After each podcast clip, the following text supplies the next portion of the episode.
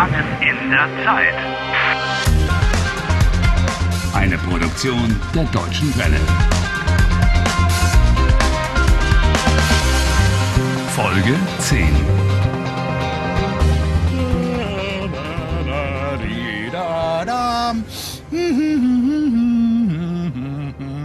Harry is basically a law abiding guy who's never committed a crime. But ever since he's found himself in a time warp in Germany, his moral integrity has become a bit shaky. Ah, This is not so bad. Right now, he's sitting in a stolen police car and is driving far too fast through the Black Forest. Hey, I haven't stolen the police car.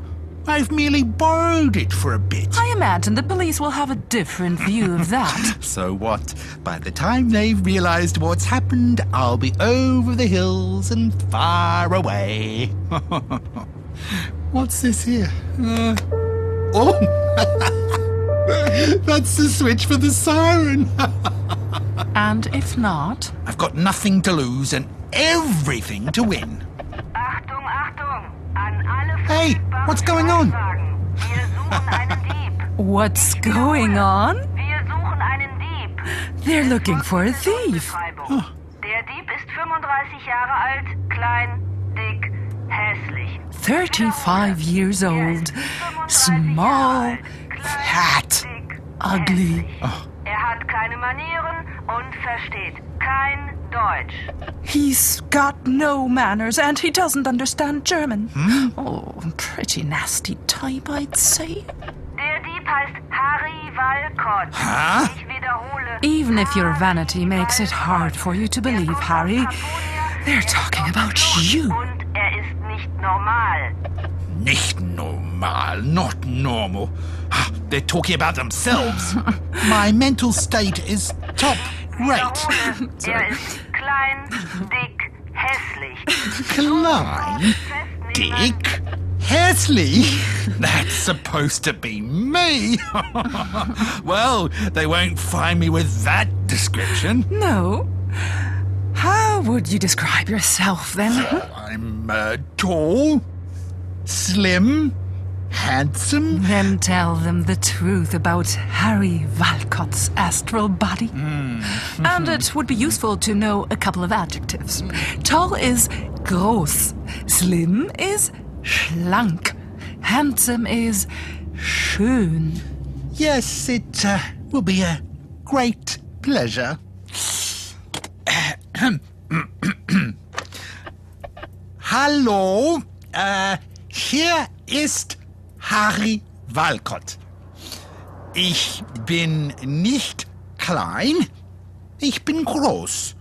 Ich bin nicht dick, ich bin schlank.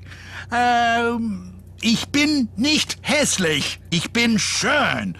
Sehr schön, sehr, sehr, sehr schön. That was just crying out to be said. Hmm. Are you feeling better now?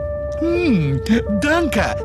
Es geht mir gut. Yes, I bet. But you could have done it more elegantly with und. Oh, you mean uh, schlank und schön? What about arrogant and stupid? Ich bin arrogant. Ich bin dumm. Or more elegantly, ich bin arrogant und dumm. Ha, ha, ha. Well, let's take a less controversial example then. Ich bin in Deutschland. Ich mache Urlaub. Two main clauses. By using und, you can make one sentence out of it. Ich bin Ich bin in Deutschland und mache Urlaub. Okay, I've got it. You can also join two sentences with the conjunction oder or. Are you clever or are you stupid? Bist du klug oder bist du dumm? Hey, do you think I'm stupid? Harry Walcott, ah. Sie Dieb, Sie. Ah. Sie sind arrogant ah. und dumm. Ach. Ich wiederhole, arrogant My very words. Rubbish. Oh, oh, damn! Oh, oh, oh. Not this now. I'm stuck. Oh, I can't get this thing to move. You can always steal the same car again tomorrow. Very funny. What is going on? Pinguine. A whole flock of penguins. Perhaps they want to take revenge for the penguin you ran over yesterday. Hey, was ist los? Ah, oh, no! Oh no! Stop! Stop! Stop! Oh. A moment, I thought I'd had it. Look at the woman over there. In the clearing. Entschuldigung, hallo. hallo. 50 Meter pro Sekunde. Tja, der Wind ist seltsam. Wirklich seltsam. Äh, guten Tag. Ich heiße Harry Walcott. Hi, ich heiße Helen. Hellenmeister. Ähm, Ask her what she's doing here. äh, was machen Sie hier, Frau Meister? Was ich hier mache? Tests. Ich bin Meteorologin. Hang on. That's the weather forecaster from the television. Der Wind. Der Wind ist seltsam. Sehr seltsam. What's going on with the wind? It's odd. Seltsam. Frau Meister, Pinguine in Deutschland. Das ist nicht normal. Warum? Das ist normal. Wirklich, das ist normal. What's normal? Abnormalitäten ziehen doch Abnormalitäten an. Die Welt ist verrückt, Herr Walcott. She says one abnormality attracts another abnormality. Wie bitte? Sorry.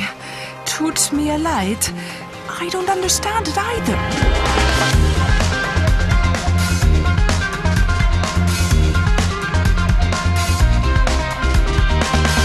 Helft Harry.